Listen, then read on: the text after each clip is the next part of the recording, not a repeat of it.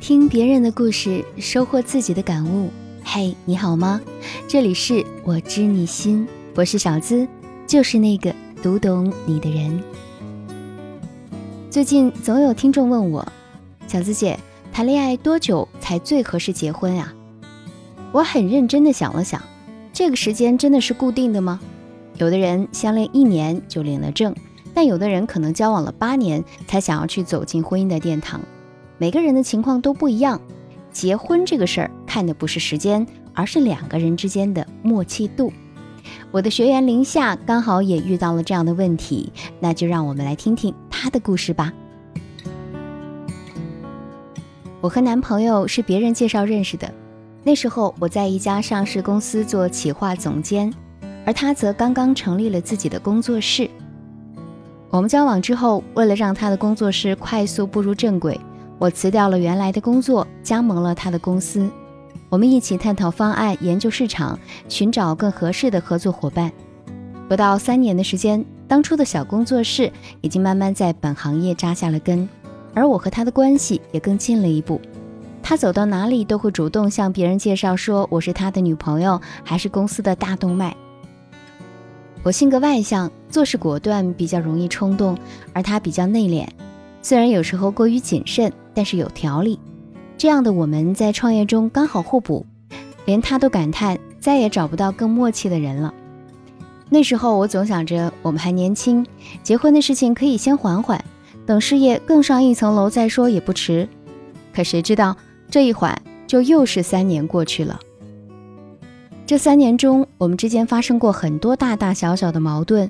互补的性格也给共同的生活造成了极大的挑战，比如养猫，我会为了让猫更健康、更漂亮，尝试许多办法，但他觉得正常养就行，养的过于精细没啥意义。类似这样的事情，我们吵过很多次，道理上互讲不通，情绪上又都不肯服软。我总觉得他不够容忍，而他又会说我太强势。有时候生活上的问题还会影响到工作。明明对那个方案不满意，却担心直接提出来会造成矛盾恶化而吞吞吐吐。如今，每次我提到结婚的事情，他总是推辞，不是说时间不够、没有准备好，就是有业务谈要出差。可是我们在一起都七年了，不结婚我又觉得失去了很多，该怎么办呢？总有人说。不以结婚为目的的恋爱都是耍流氓。可有时候和你一起的那个男人是从一开始就没打算和你结婚吗？或许他也是满怀欣喜，抱着非你不娶的目的和你交往的。可是时间越久，他就越犹豫。真的是因为他就是个渣男吗？还是说在这段感情当中，你们都付出了真感情，却没有收获想要的结果呢？结合林夏的故事，我们来分析一下男人不想结婚的真实原因吧。第一，他还在考虑这个婚是不是有必要结。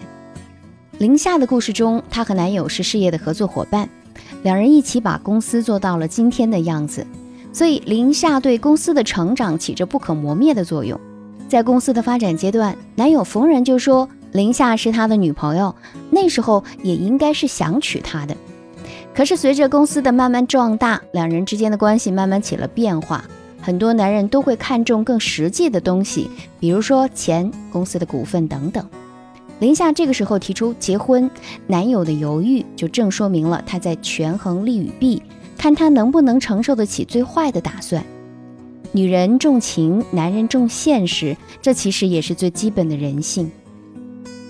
第二，相处模式。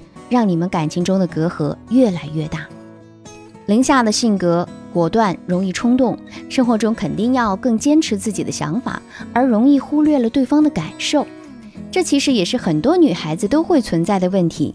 总觉得恋爱进行的不顺利，错误的一方都在男生，是男生不够包容、不够爱，才会导致两人出现矛盾。可实际上呢，很多男生也是满腹委屈，他们也是有性格的。谁说只有一味的跪舔才是爱呢？不要忘了，两个人的问题，其中的任何一方都有责任。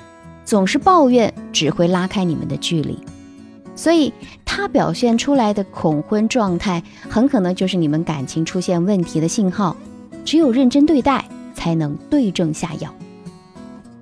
美国心理学家戈特曼在华盛顿大学设立了一个爱情实验室，通过二十年的跟踪研究，他发现感情中最具破坏力的因素是冷漠、指责、不屑和自我防御。如果你们之间也出现过这些问题，而你又不想放弃这份来之不易的感情，那就要用积极的方法来面对和改变。首先，去深度的剖析这段感情，找出问题所在。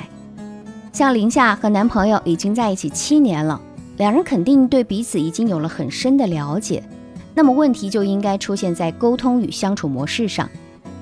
我建议此时啊，我们先放下结婚的想法。两个人能够坐下来交换各自的心声，冷静的来一番推心置腹的交谈，放下原有的成见和内心固执的念头，真切的说出你最想要的是什么，用心的倾听他希望你怎么做，希望你们的感情是一个什么样的状态，多去感受对方的需求，才能明白他真实的想法。其次呢，就是要学会积极的回应和合理表达。戈特曼的爱情实验室的研究表明，伴侣之间的情感互动对婚姻的幸福有着深远的影响。在他的实验中，当一方对伴侣说“快看窗外的鸟”，有的伴侣会积极地望向窗外，而有的呢，则是继续冷漠地看报纸。经历了六年的跟踪调查，他发现后来离婚的夫妻们，只有百分之三十三的人在当时积极地回应了对方。